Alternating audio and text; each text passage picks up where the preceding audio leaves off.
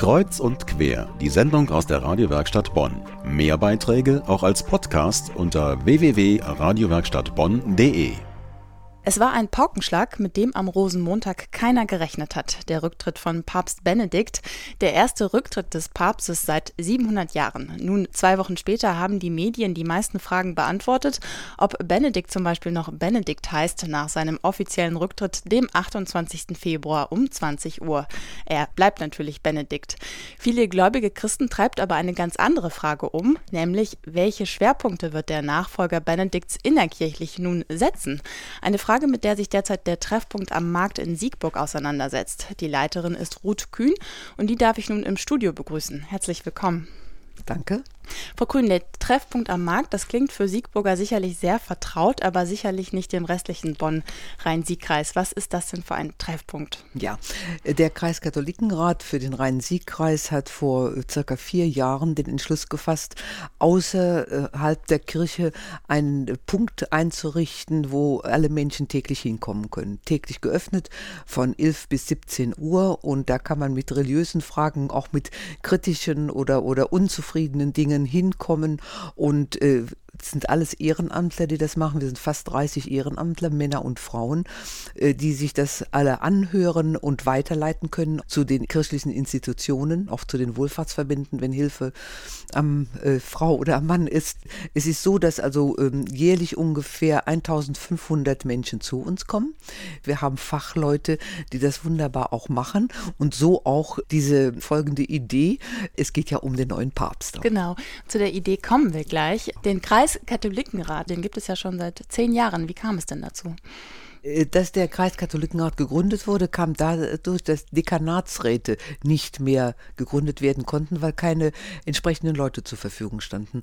Und dann war es ein Anliegen des damaligen Kreisdächernden Kreuzberg, der gesagt hat, dann müssen wir ein anderes Gremium schaffen.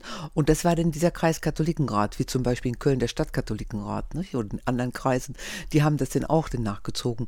Und äh, wir äh, machen die Dinge, die in der Pfarrei nicht möglich sind zu machen. Das sind also größere Aktionen. Aktionen, zum Beispiel Ausstellungen. Wir hatten eine Anne-Frank-Ausstellung, da sind fast 10.000 Leute hingekommen, nicht? mit über 30 Nebenveranstaltungen. Das kann ja kaum eine Pfarrei leisten. Das kann denn höchstens ein Kreiskatholikenrat, wo man denn einfach breiter gestreut ist und auch viele Kooperationspartner hat. Das ist ja wichtig. Und daraus ist dann der Treffpunkt am Markt entstanden. Und Sie haben ja eben schon gesagt, da kommen ja über 1000 Menschen äh, ja. zu Ihnen. Was suchen denn diese Menschen? Grundsätzlich kommen die Menschen äh, zu uns, das vor unserer Tür steht, wir haben Zeit für sie und kommen eigentlich mit allen Problemen.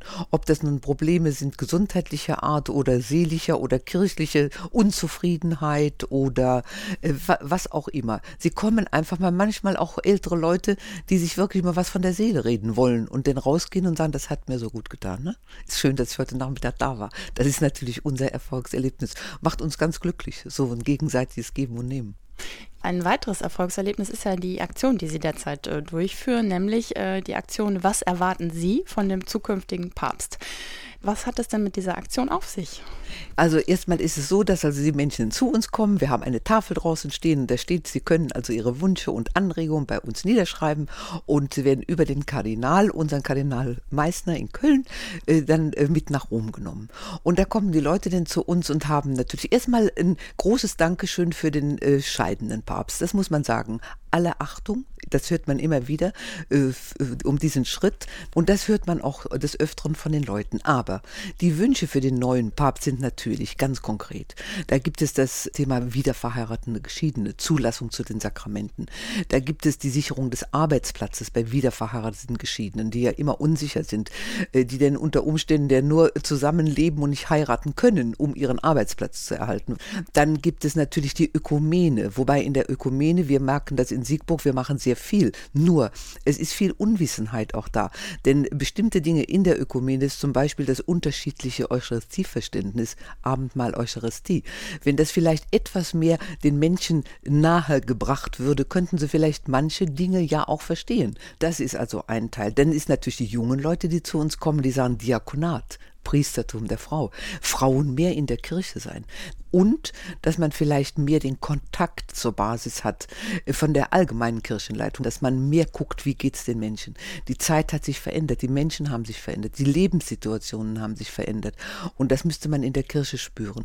Ich bin immer so traurig darüber, dass Leute kommen, die lange in der Kirche waren, die sogar in der Kirche gearbeitet haben, die zu uns kommen und sagen, wir sind rausgegangen, weil wir bestimmte Dinge nicht mehr mittragen können. Ich sage denn von mir aus immer, das kommt für mich nicht in Frage, denn wenn ich rausgehe, kann ich nichts mehr bewirken. Also man muss ja schon ein bisschen was mittun als äh, Christ in der Kirche.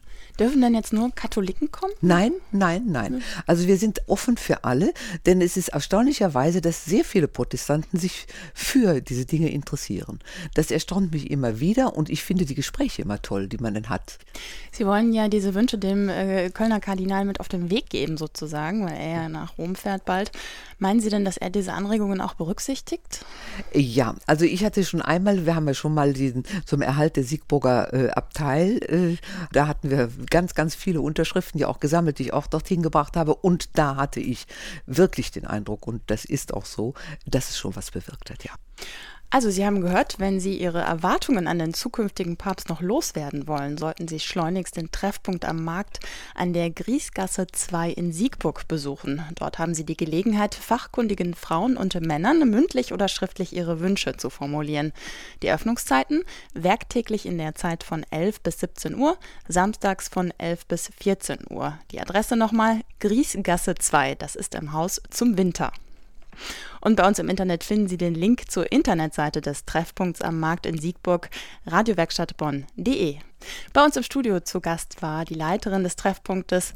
Vielen herzlichen Dank für Ihren Besuch, Frau Kühn.